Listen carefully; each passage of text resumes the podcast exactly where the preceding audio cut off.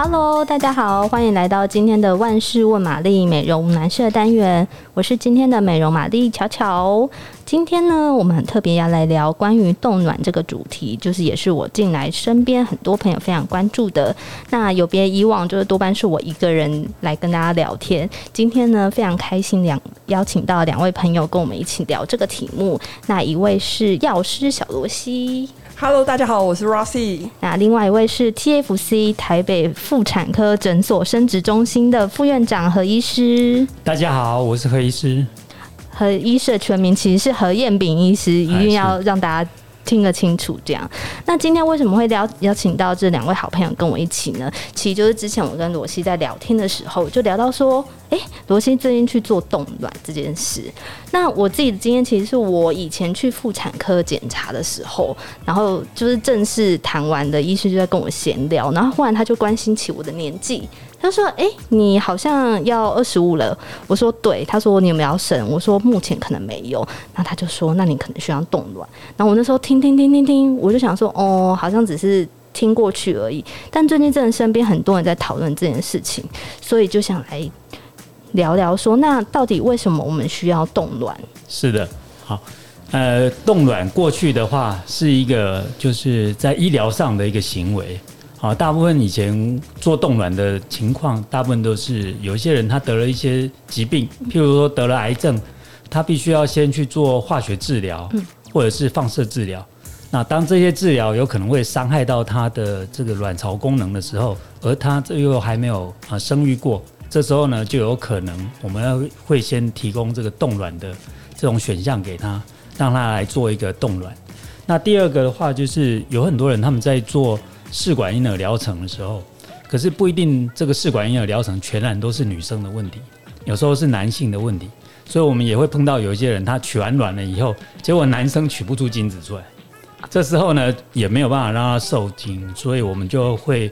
呃，建议他就是把取出来的卵子直接就冻卵，这是过去最常见得到的啊、的一些因素。嗯，那当然，呃，冻卵它的这个最快的发展是在二零一零年以后就开始有很多呃这个新的科技出来，包括我们就知道，就是说以前冻胚都很成功，可是冻卵在二零一零年之前基本上是呃不太容易做得到。哦，那其实它算是蛮新的发展。对，就是最近这十几年的的发展。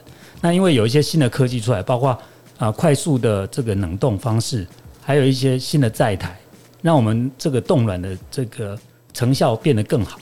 所以之后我们就开始大量的啊做冻卵，我们也在医学界也比较有信心来做。那当冻卵可以用在医学上很成功之后，就有很多人在想，那我我我们为什么不能够拿来作为我个人人生的需求跟规划？的时候，我也可以先冻卵啊，所以就开始因应这个需求，开始有了所谓呃社会因素的冻卵啊。那就就像有些人，他是想把他的人生前半段先放在他的事业发展上，像我，像我一个世界女强人的概念，自己说 啊。所以呢，这时候他不能够呃把他的时间分配到。这个生育的这件事情上，他就会想说：那我等到我可能三十五岁以后才想要结婚生子的话，那这时候我的卵子是不是就品质会比较差呢？啊，在医学的研究上确实是如此。我们三十五岁以后啊，这个怀孕的话，过去都知道，就是说三十五岁以上的话，呃，怀孕生出这个唐氏症的几率就比较高。那但是现在，如果我们能够在三十五岁之前就先把卵子先冷冻起来。那么，你比如说你在三十岁的时候冷冻卵子，那你三十岁冷冻下的卵子，它发生唐氏症的几率就跟三十岁一样。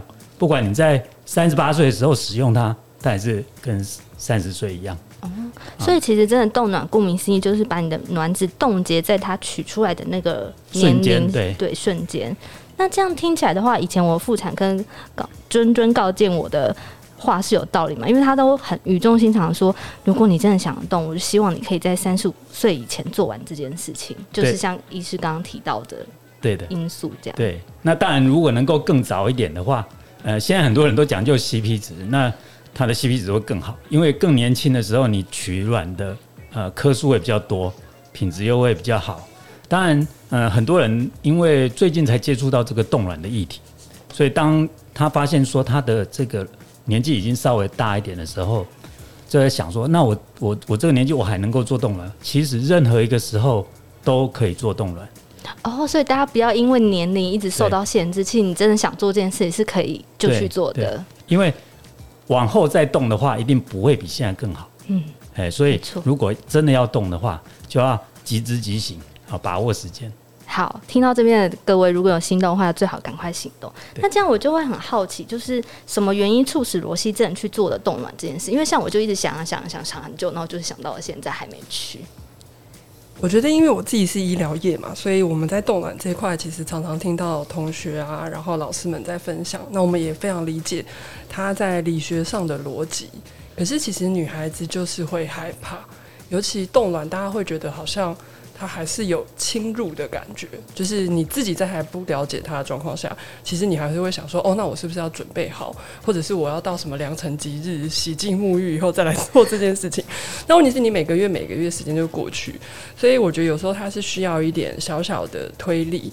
那后来刚好我就是跟。呃，冻卵完的朋友有聊到这件事情，然后他也在这个医疗界服务，所以我后来就发现说，哦，好，那我就到，我就找到何医师，他就帮我介绍何医师，然后我就进去去先做了检查，然后做了检查以后比较了解自己的身体状况，这时候我就回来想，哎，其实这个跟我们平常说我们自己做健检是一样的意思，就是我会一直会想要去推荐女孩子，尤其是女孩子，定时的去做自己身体的检验。看到底现在身体的状况是怎么样？那那时候我们刚好呃，就是测完 AMH 以后，我的 AMH 比较高啦，所以我的卵子量是比较多的。但是其实我中间还是大概又隔了两个月哦、我一月抽血，我大概到四月的生理期来的时候我才出动。不过那是因为我我自己刚好我打完第三剂疫苗。所以我有稍微等了一下，我大概就抓个三个月吧。我觉得三个月是一个神秘的数字，你会觉得好像比较安心。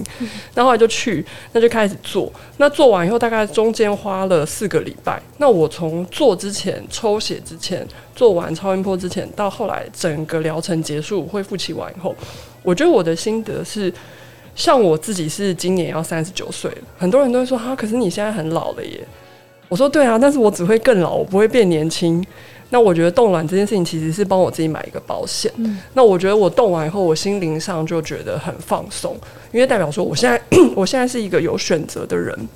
我觉得冻卵对于女孩子来讲，最重要就是生育的自由啦。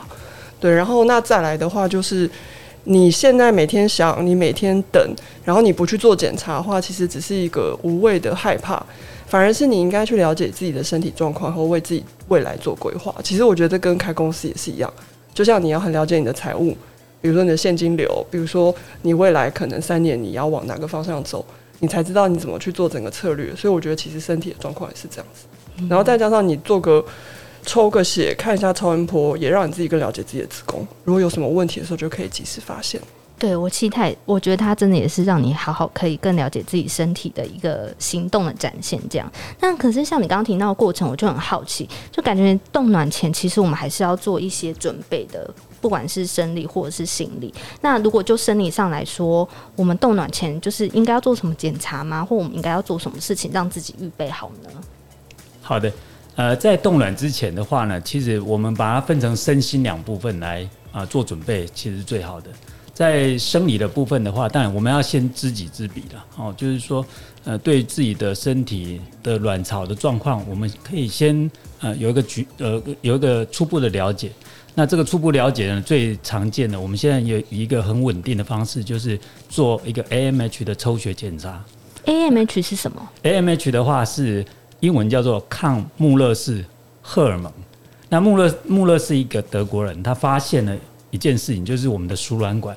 所以，我们呃，输卵管又可以叫做穆勒氏，穆勒管，呃，穆勒管，哎，好，那它这个抗穆勒氏荷尔蒙呢，呃，刚好在我们体内，呃，在发现就是说，它是从我们的卵巢里面的这些中小型的卵泡里面的细胞分泌出来的一种蛋白质，嗯，就是这个 AMH 这个抗穆勒氏荷尔蒙啊，它这是一种蛋白质，那这个蛋白质的量刚好可以跟我们呃卵巢里面的卵泡的数量。可以成一个正比，在一个呃特定的范围之内。好、嗯，那所以我们就靠这个抽 AMH 的话，大概就可以评估出，哎、欸，我们卵巢里面有多少卵泡的数量。那当然有时候因为每个卵泡它分泌出来的 AMH 可能不会太一致，所以我们还会利用另外一个方式，就是做超音波检查。超音波检查的话，直接用超音波看形象上的这个卵卵泡的这个数量，来跟这个 AMH 做一个搭配。那我大概，呃，我个人的经验啊，我大概都发现，就是说，如果我们 AMH 抽起来的数值，我们把它乘到三到四倍，大概就是你未来可以取到的卵子的卵子的数量。嗯好，那当然就是成熟不成熟是另外一回事啊。一般大概乘个三倍，大概是差不多可以到这个这个数量。哎，所以呃，这个可以提供我们一个生理上规划。那有些人他们发现，就说我可能抽了以后。哦，或者是超声波照了以后发现，哎，这个数量可能比较低一点。那为了让让我们的效果更好，那医师可能会先给你一点营养补给品，嗯，让这些卵泡其实它是有潜力可以成长的。那我们可以先透过一些营养补给品一段时间之后，让我们开始在用药的时候，让它被激发出来的的反应会比较好。嗯，那这样就可以让我们比较事半功倍。可以在同一次的取卵里面，可能取掉比较多的更多数量的卵，对，然后可能更成熟的卵，这样的话就可以得到更多的数量的卵子。嗯，那心理的准备的方面，你要先了解一下这个整个程序。那可以透过跟医师的交谈，你可以先知道，就是说，其实做取卵或者是冻卵这个动作，并不会对我们身心造来什么呃太大的伤害，所以不要有那么高的恐惧。那也可以跟一些 曾经冻卵过的人。来深谈，那他们可能会提供你一些他个人的经验，这样可以消除你的这个恐惧。我想这个都是很有帮助的。对，像很多朋友就是都在讲到说，哦，他们有去冻卵什么，然后我就会开始觉得说，他其实好像距离我蛮近的。那既然我身边的人都可以去做这件事情，那想必其实如果我想做，应该也可以做得到，而不是就是真的戒慎恐惧这样子。对，嗯。那罗西那时候。冻卵前心理上有什么特别的调试吗？我记得那时候我有先看了 TFC 这边给我的 brochure 啦，就是看完以后大概知道说我的 agenda 要怎么安排。那再来就是我生理期一结束，两天之内就要再去抽一次血，照一次超音波。但如果抽血时间很靠近的话，应该何医师我们就不用再抽嘛？我记得我好像没有抽。对，所以过去以后我就先检查，再看一次超音波，然后看卵巢跟子宫的状况。那再来的话，医师们他们就是专业的医疗团队，他其实会有一个 protocol 去告诉我们该怎么使用针剂跟吃的药物。嗯。那我觉得女孩子最害怕第一个侵入的点就是在针剂，第二个点会是在后面取卵嘛。那因为我呢。然后那个针真的很细，所以我就一直看着它，然后打进去，我就觉得好爽，所以我每天都超期待打针。但是我知道很多女孩子其实没有办法。那我后来是听说有些病人，他其实是每天回到诊所，给护理师请护理师协助在那个针剂室打针。所以我觉得像我这次动完了，因为我都有剖线动，我觉得很好玩。那我有高雄的医师朋友就打电话来问我，可是我就跟他说，诶、欸，虽然说我很推荐我医师，但是我相信冻卵这件事情，它是一个四一个四个礼拜的长期抗战，你一定要在居家附近找，就离你越近，这件事对你来说才会是最方便。对，然后还有除了当然专业专业是很重要以外，还有就是你自己心理上是觉得舒服的。那他们整体的环境跟流程是不是安排的很好？我觉得这件事情很重要。那很多人都会说什么？诶、欸，那那我我现在是不是要开始就是斋戒沐浴，不能喝酒？我那时候是问他们了，我说啊，你妈当初跟你爸当年要生你之前，他也不知道就是今天呐、对不对？其实你如果以大自然的逻辑来讲，你不会知道你今天会怀孕。那除非说是有特殊原因，比如说他们是有在做一个特殊的的的 procedure，那你可能会戒酒或干嘛。可是有很多人的怀孕的时候是在你可能喝完酒以后，气氛正好，气氛正好。对，但是大家也还是我们我们的生态基因的这个能力还是很够，会找到自己的出口。所以我觉得我反而觉得是心情上放轻松。嗯。那再来的话，你回去抽血，每一个人会需要使用的针剂跟药物也会不一样。那我觉得唯一就是说。第一个不敢打针，一定要开口讲，不要说回家以后针没打，然后浪费掉，因为你整个过程都就就没有用了嘛。那再来的话就是吃药按照时间吃，我觉得这可能就是药师 always 在跟大家讨论的。你如果会忘记，就设一个闹钟。对，或者是就是用各式各样的方式，因为这个东西就是要靠自己。那其实你就是 step by step 的把这三个礼拜的呃流程走完，两个礼拜到三个礼拜，每个人状况不一样。那我觉得，当然女孩子都知道，像我们生理期来的时候，其实我们的荷尔蒙就会有很大的变动，所以女孩子才会说每个月的身体状况都很不一样，跟男生不同。所以，当打了这些跟荷尔蒙有关的针剂，还有吃了这些跟荷尔蒙有关的药物的时候，身体自己心理上要准备，一定会稍微有一点不同。但至于是不是不舒服的话，我觉得就是因人而异，看个人的身体状况。对，可是当你越了解你可能会发生什么状况的时候，你比较心里有个底，可以去做准备。对，所以我觉得这一块的话，其实是心里先想好。那如果有问题的话，我觉得去冻卵的时候都可以问医师跟护理师。那有些病人。以以前有些病人都会出来诊间才跟我说，哦，我刚刚都不敢问医生，因为医生看起来很忙。然后我刚刚说不行，你有问题你一定要把它写下来。我说你就在这边稍等，我们再大家一起讨论完，都确定好以后才可以离开，不然你回去以后又乱搞。还不如你当下问清楚，其实是比较好的。因为其实医疗人员每个人都是很想告诉你所有的事情，不会有医生是说哦，我不想理你，我不跟你讲。所以我觉得大家不要怕医生太忙，如果你真的有疑问，就一定要问。对，因为重点是这个目标要把它完成。嗯，对，所以我觉得常常在跟女孩子的病人讲的时候，他们心理上是会有压力。那我们怎么样把这个压力解除掉？我觉得就是整个医疗团队还有医疗的专业人员要。在不管是同理心上，还是说在整个流程上怎么去安排？嗯，那像罗西刚刚提到，其实过程中可能会需要打针或是吃药。那我在想说，可能有些听众就是对冻卵这整个过程还不是这么了解。那我们刚刚已经先讲到，就是冻卵前有事前的检查嘛。那接下来整个冻卵到底过程会如何进行？我们可不可以请医师就是还是跟我们说明一下？好的，我们冻卵的时候呢，最主要就是希望在同一次的。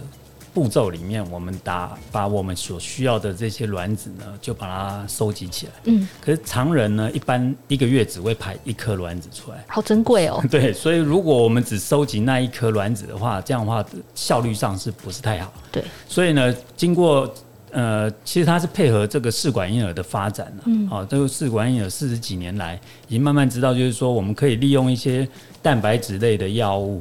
它打在我们身上的时候，它可以直接去刺激这个这个卵巢。那这些蛋白质药物呢，它在体内也是经过一段时间之后，它就会自然的被排除掉，所以不会有什么长期的后遗症。那我们用药的时候呢，可以用了这些药物，让我们的卵巢呢，在十四天之内，把它里面的卵子本来只有一颗能够成长出来，我们可以利用药物这些蛋白质药物。让它成长到我们所需要的目标值。好，这当然每个人不一样。我刚刚讲说，你可能抽起来的 AMH 都不一样，对，所以你可能你的目标值就会设在不一样的地方。好，譬如说，我们如果一个以呃 AMH 如果是四的人来讲，我可能我计划我可能这一次我可以动十十到十五颗卵子起来，那么我们就会选择这这个适当的这些药物，让它能够成长起来。好，所以变我以前一个月只能排一颗，但我现在可以透过这个药物的帮助，让我一个月产出十五颗卵。对，那这十五颗卵经过呃，就是大概差不多十天左右啊，我们药物的刺激之后，这是前面的这个呃刺激过程。那刺激的药物里面当然也有分成好几种不同的，有的是每日需要去打，有的是可以比较长期一点，可能一针就可以撑七天。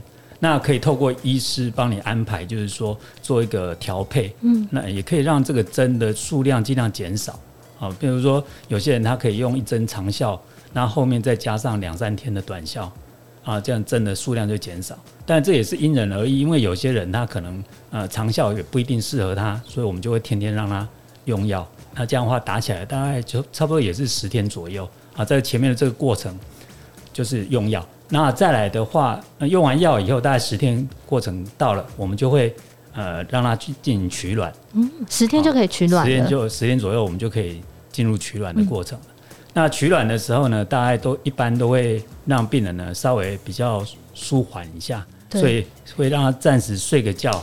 等他醒来的时候呢，已经这件事就结束了，太好了哎！因为不然我觉得一开始听到取卵，觉得天哪，我是不是要开刀，还是要干嘛的？是就是又开始紧张起来。常人的反应一定都是这样子，因为他会觉得卵，听到这个字，他会觉得像一个鹌鹑蛋那么大。对，所以你会觉得就是说我是不是把卵取出来，是不是要开一个那么大的伤口，然后才能够把它取出来？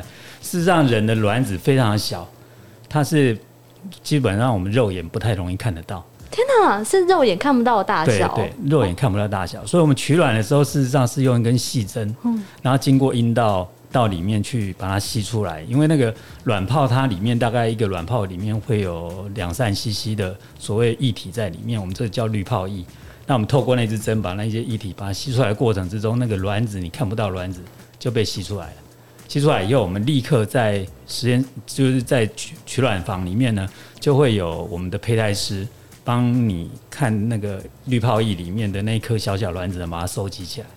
好，所以这样的过程就就结束了。所以我们基本上取卵过程大概是一个差不多半个小时左右的一个过程。那我们就把这些呃卵泡把它吸一吸，那基本上就结束了。所以取完卵以后身上是不会有什么伤口的，就是只有一个针孔，在左边呃的卵巢一针，右边卵巢一针，呃这样大大致上结束了。但取完卵以后呢，我们还会过经历一个过程，就是说，呃，当你醒来之后，那你的卵巢已经被我们吸完了，里面的滤泡液，卵呃卵子也吸出来了，但这个卵巢可能还会稍微比较大一点，哦，啊，所以经过三五天的时间，它才会慢慢缩小。在这个卵巢比较大这个时间呢，我们可以吃一些比较高蛋白的呃食物，来帮助，就是说这个卵巢迅速的让它呃缩小回去。因为他可能一时觉得有点空虚，你还能 让他调整回他平常的状态。对对，就是想要稍微给他这个安抚他一下，安抚他一下，给他点营养。对，那这样子一个过程，大概到你完全觉觉得都都很舒服为止的话，大概就是取完卵以后的大概五嗯一个星期之内，大概就会完全恢复正常的状况。嗯，所以我们如果从取卵之前，差不多要呃十二天的时间嘛，你十天取呃打药刺激排卵。然后经过最后一针打完以后，再经过两天才会取卵，好，这个是它必经的一个过程。然后取完卵之后呢，大概经过五五六天、七七天左右啊，让你修复，那整个取卵嗯你就完成了，啊，然后就恢复正常。那取出来的卵子，我们会在呃我们的胚胎室里面把这个卵子嘛跳出来之后，然后几个卵子我把它凑在一起，然后评定它的这个成熟度。啊，成熟的卵子我们才能冻起来。嗯嗯，帮他们打个分数。对，嗯，成熟的再冻起来。成熟的再冻起来。所以不是真的每一颗取出来的都可以冻，对，对，还是要筛选一下。对对对。好，那冻起来之后呢，将来这个冷冻好的卵子呢，我们要使用的时候，我们在，譬如说我们四五颗冷冻在一起，那我们到时候要用的时候，我们可以一次解冻这四五颗，那其他的就继续维持冷冻的状态，就好像你家里的冰箱。你买了一大块肉回去，你先把它剁个三块，先分切好，分切好，然后就先冷冻进去，到时候要食用的时候就取其中一块出来，那另另外其他都不受影响。哦，就可能留着下次机会再使用这样子。对，对，对，所以听起来其实这整个过冻卵的过程，好像从开始到结束没有我想象中那么长，其实大概是一个月一个半月左右可以结束的事情。对，一个半月绝对是绰绰有余啊，哦呃。那通常我们大概就我最快的时间的话，大概是从你开始打药开始，到你觉得会。呃，恢可以恢复正常生活，大概差不多就两个多礼拜到三个礼拜的时间，那这样大概大致上就可以了。有哎、欸，听完之后就是觉得好，我对这件事真的比较明白。而且其实刚刚医师提到一个重点，就是最后取暖那个过程是麻醉状态，我觉得非常的好。就是我只要比较清醒的经历过这一切，我显然就觉得哎、欸，好像一切搞定了，我就真的会觉得又增加了我这些诱因。嗯。那其实这个过程当中，就是最困难的地方到底会是什么？罗西，你自己觉得打针吗？还是打针？因为你刚刚说打针对你来说好像还好。我不算我了，我是生化人，我不准。喜欢打针，我喜欢打针，我觉得那针好棒哦。就是我那时候真的惊叹，就是人类的医疗科技。先不要讲什么了不起的什么 DNA，我觉得那针头可以做到这样打进去完全没感觉，就已经很厉害了。哦。对我来讲啦，但是。我觉得最可怕的第一关就是打针。嗯、女生通常听到冻卵，就是：“哈，那打那个排卵针怎么办？那不知道该怎么办？”那其实最简单就是第一个找别人帮你打。嗯，那可能家里想好。第二个是针要有的要冰的，要记得冰啦，该吃的记得吃。那真的不行的话，护理师他们说他们其实针剂师都可以愿意帮病人打。对，那再来的话，可能可能就是大家对于就是手术的过程中会。有害怕的感觉，嗯，那现在因为都是舒舒眠嘛，俗话说舒眠麻醉，但其实就是有麻醉科医师会协助整个过程。然后再来的话，就是结束以后，你会不会觉得腹部有一些就是奇怪的胀的感觉？嗯，那再来的话，我觉得整个过程大概这三到四周，可能就是因为荷尔蒙的关系，身体会有一些不适。那我这次冻卵大概到第二周的时候，我开始觉得就是腰比较酸，酸然后肚子很胀。我好像也是听到蛮多普朋友普遍说会有一点胀、酸胀、酸胀，对嘛？因为基本上我们女孩子的结构是差不多，荷尔蒙也是差不多嘛。嗯、那我那时候就回去跟我妈说，我在赖上跟她说：“天哪，我只不过是背着几颗蛋，我就这么不舒服。我觉得我想到我接下来如果要生小孩，我头就很大。我说你们当初是怎么背了八到九个月啊？”就是那么大一坨，因为我的 我的蛋比较多啊，我超多，因为我 AMH 是七嘛，哦、所以七点多，所以那时候何医师也有验算，他就说他乘以三点多的话，大概是二十三颗。嗯、那我是二十二颗全熟，一颗半熟，所以你冻了二十二颗卵，对，然后一颗半熟的出来以后熟了，哦，所以就二十三颗，所以我我有七盘，因为医师他们会把每一颗大概四颗到五颗盘一盘，所以你解冻的时候是拿一盘一盘出来。对，然后我所以，我有七盘，所以我可以解冻七次。对，但是我 我跟你讲，我最近看到我朋友小孩那么皮，我决定我要把蛋都解冻掉，全部烧掉。七次机会。对，但是我觉得可能就是到时候在第二、第三周取卵前的大概一个礼拜，会开始觉得身体的状况是比较肿了。嗯。但是大概我觉得介于是在比，如果有些女孩子生理期的反应是很明显的话，我觉得大概就是比那个多大概三十趴。对，但你跟说真的怀孕什么肠胃都被挤压，那个还差很远。所以其实要按照日常生活，像我这样来上班啊，或是平常出去玩，其实都是 OK 的。这个过程中你不需要特别对，但理论上来讲，理论上来讲是就不会喝酒了啦。对，我我我，但正常吃啊，健康对正常吃，但是生活其实是可以如常。对，但是卵子其实在我们出生在婴儿胎儿的时候就已经确定了啦，那个是不会因为你喝不喝酒改变。你说它的品质哦，其实是一出生就决定了，差不多。对，因为我们的卵子呢，事实上是在出生的时候它就已经做一半了，哦，它的数量也在那时候就固定，往后只会慢慢减少。嗯，它就像一笔存款信托在。呃，银行里面，那你只能提出来用，你不能够再存进去，要好好珍惜耶。所以，呃，这些卵子呢，譬如说你在三十岁的时候，你排出一颗卵，对，那颗卵子已经三十岁。哦，你如果在三十五岁排一颗卵，那就已经三十五岁，他又老五岁了。对，所以不会因为就是说啊，我最近这几天我做什么不做什么，他就受到什么更特别的影响。我的意思是说，你，你，你，你，反正你过去人生所积累的业，全部都已经在里面了。就是现现在事到如今要再补救也是没有办法的。这样，但我想问一下，如果这样的话，就是它数量是固定的，然后比方说，假设我这次冻卵就取出了三十颗，那我之后如果想要自然受孕的话，会比较困难吗？不会，不会。可是我觉得我的卵子数量好像就变少了。啊不会。因为这个卵子呢，我常常比比方说，它就像一个合唱团一样啊。合唱团有时候会只有一个男女男高音，一个女高音在那边唱，其他人坐在旁旁边什么都不做。那我们平时你一个月排一颗卵，其实这这一颗卵的背后就有一个合唱团在那里，只是他们没有排出来。但是到下个月的时候，它整个换一团哦，所以。不管你这个月你那三十颗有没有拿出来，或者二十颗你有没有把它拿出来，下个月还是整批全组换掉哦。所以不会因为你这个月你你你让他们全唱歌，嗯，他们下个月就就没有没有人唱歌，不会这样哦。就我们的生殖系统是很乖巧的，他们还是每个月该做的事情都是会照样。他每个月就请一团来唱歌，很 很勤奋工作的我们这样子。那。呃，刚刚有提到说，其实冻卵结束之后，还是要好好的照顾身体。比方说，医师有提醒我们要摄取一些高蛋白的饮食，补充营养这样子。那冻卵结束之后，还有没有其他我们应该要做的事，或是我们需要去时时关心我们的卵吗？因为听说冻卵的卵好像也是有年限的，它其实不是永久冻在那边，对不对？我那个时候结束以后，何医师有特别叮咛我要吃一些补充那个跟我们血液浓度里面蛋白有关的东西，嗯，就是一些营养奶。但是因为我们不能讲牌子的名字嘛，就是类似啊，就是你想吃什么都可以。那我觉得，当然女孩子本来就是要补气，要温补，然后中药的话也要寻找你适合喜欢的中医师帮你做调理。那保健食品或者是补充品的话，我觉得都可以安排。那再来的话，我记得好像可以是我们之前看的是十年左右，对不对？好，这个法定的规定的话是说，如果你冻的是卵子的话，你十年之后你要再申请一次，说我同意我卵子要继续冻下去，哦，那你就可以继续冻下去。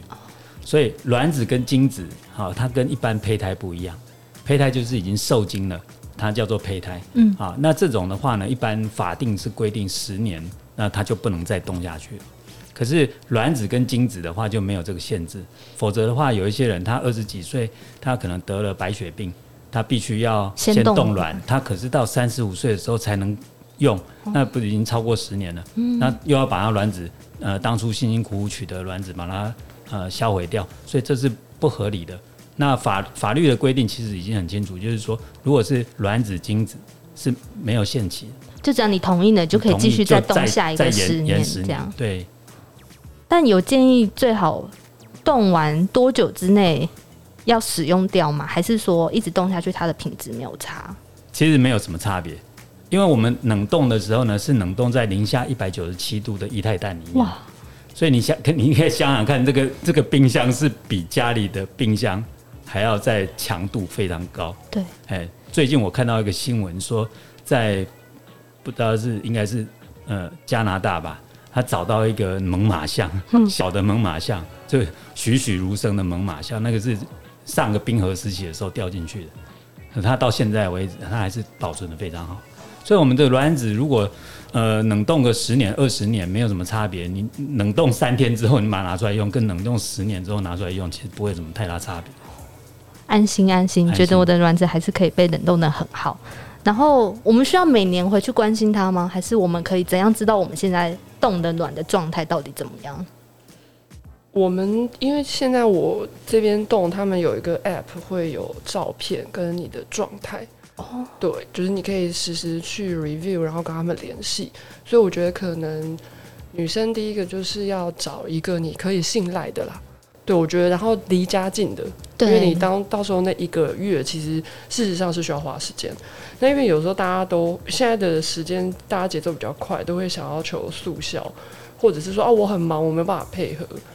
那通常女生这样问我，我就说你有比我忙吗？他们就说哎，好像没有。我说那这就是你自己的身体，你自己的 agenda，你要把它完成，那就要去配合这件事情。嗯，对，这样让它最安全的方式。我觉得另一方面还有就是，如果比如说医学的这一块都已经完整的考量好以后，我觉得冻卵对于像我们可能现在这个状态，你可能没有办法马上怀孕的人，我觉得会是一个很很好的机会啦，就是让我们还是掌握我们人生的节奏，稍微有一点缓冲的空间。我觉得这个对于比如说。呃，一般现在职业妇女来讲的话，会有很大的帮助，因为我们女孩子在传统的社会价值观里面，我会讲啊，你为什么要工作这么忙？那你怎么生小孩？你就是念太多书了，所以嫁不出去。然后你嫁不出去，你已经老了，你已经没有生育的能力了。就所有的事情都是以要生小孩这件事来定义你的价值。嗯，OK，那我我没有办法改变我的性别，我也没有办法让别人怀孕。那至少我可以留下我的选择的空间。我觉得这个冻卵在心灵上的意义，可能对于女孩子来讲，可以让你更加的尽全力去冲刺你自己的目标。我觉得讲到这边是会比较偏身心灵，对，可是我觉得层面。可是我觉得，因为像你就是实际经历这件事的人，所以你说起来会特别有说服力。对，所以我现在都建议他们，就是不管如何，先去就是挂号，先检查。至少了解自己的身体，那后面就可以交给专业的医疗团队去协助。嗯，但刚刚罗先有提到一个很好的提醒，就是你要挑一个，比方说你信赖，然后可能离你很方便的地方去执行这件事情。那会不会有些人觉得说，嗯，我是不是一定要选择大医院的冻卵才会比较有保障吗？就是医院跟诊所现在的技术来说，到底有没有差别？好，医院跟诊所在生殖医学这一块的技术呢，其实是并没有什么太大差别。但是有些医院呢，因为他可能没有专门投资在这方面，所以有时候反而要看一下，就是说过去这个呃机构它的信誉如何哦，那作为你的参考选项。那你也可以询问一下你周边的朋友，他们都去哪里？呃、都去哪里？嗯、他做了以后，他的效果怎么样？这个也可以作为我们参考的选项。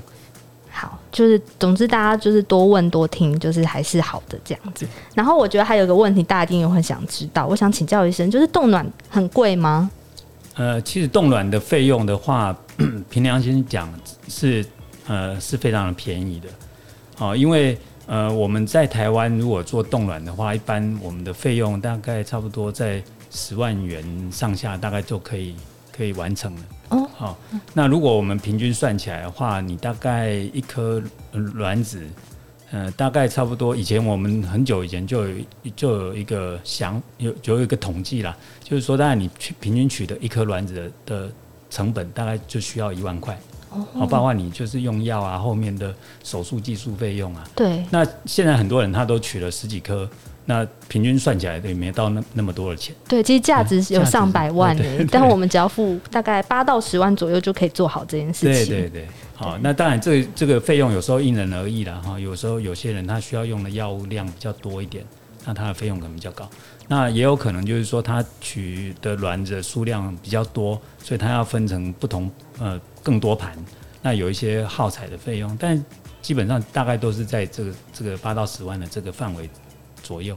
好，听起来我们稍微努力一点点，就是这件事情，其实大家都可以做一个这个选择。那我觉得罗西刚刚的讲得很好，就是冻卵这件事情其实是提供给我们女生多一个选择的自由，就是因为其实当然就是根据自然或者根据我们身体状况，我们一定会有一些受限制的地方。但现在就是借由科学的进步，以及大家的努力，就是让我们一起把这件事情。的时效性没有变得像以前那样是不可逆的，现在反而是你可以多一点选择，或是稍微把它延后一点这样子。那我觉得这个部分可能对女生来说才是，其实才是最重要的事情，就是更多的选择以及自由这样。而且我觉得有些女孩子会跟我说，她就是不想生小孩。然后我说，其实我动了，我也不确定我会不会生。对，其实冻卵这件事不是叫你说你一定要生，你才要去动，而是说你有更多的机会让你，就是如果你之后真的想生了，你还是有机会可以生这样子。了不起，你就真的很不爽，你把它解冻，我就不要付那个冷冻费用这样子。对，嗯，对。而且因为有些女孩子会说，可是我已经这么老了，我还会有蛋吗？然后我就跟她说，身为一个三十九岁的青蛙下蛋王。对，你的卵子数量真的很多哎，听了都有点羡慕。哎、欸，我还要多付耗材费，可是因为真的只是耗材费，我多付了一万三千八吧。嗯，但我是付的蛮爽的啦。对啊，对，就像我们客户跟我说，哎、欸，罗西，我头发超多，你们家的洗发粉我要用很多。我说，你现在是在跟我抱怨你头发很多吗？他就跟我说，哎、欸，对吼。所以何医师那时候跟我说要付个啊耗材费，我说没关系.没问题。对，我现在青蛙王，我非常开心。可是我我我觉得就是就是。因为有一些人会觉得你一定要去做这种呃非自然的的处置嘛，其实我相信也是有一群人他们会有这个想法。那我我的想法是说，今天科学进步到这个程度的时候，其实是让人保有自己各个不同方向的可能性。那我觉得人生就是你永远不知道五年后、十年后你会遇到什么样的状况，让你心里。状态上会有什么改变？那如果说我们把所有可能性都准备下来的话，对未来的风险控管会是最好。其实，与其讲说冻卵生小孩，不如说是做自己人生的风险控管。哇，这个结语结得真好！我觉得今天的节目就是在这个结语里面结束最美好了。